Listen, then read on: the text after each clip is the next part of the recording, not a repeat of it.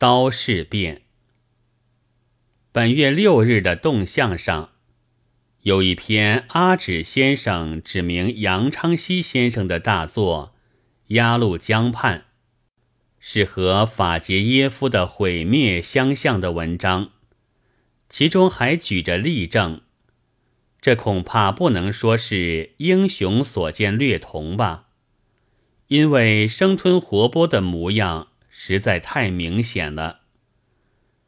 但是生吞活剥也要有本领，杨先生似乎还差一点。例如《毁灭》的译本，开头是在街石上锵锵的响着，有了损伤的日本指挥刀，来份生走到后院去了。而鸭绿江畔的开头是当金运生走进庭园的时候。他那损伤了的日本式的指挥刀在街石上噼啪的响着。人名不同了，那是当然的；响声不同了，也没有什么关系。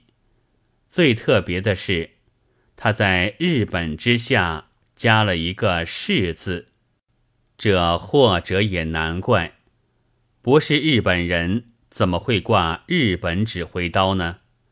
一定是照日本式样自己打造的了。但是我们再来想一想，来份生所带的是袭击队，自然是袭击敌人，但也夺取武器，自己的军器是不完备的，一有所得便用起来，所以他所挂的。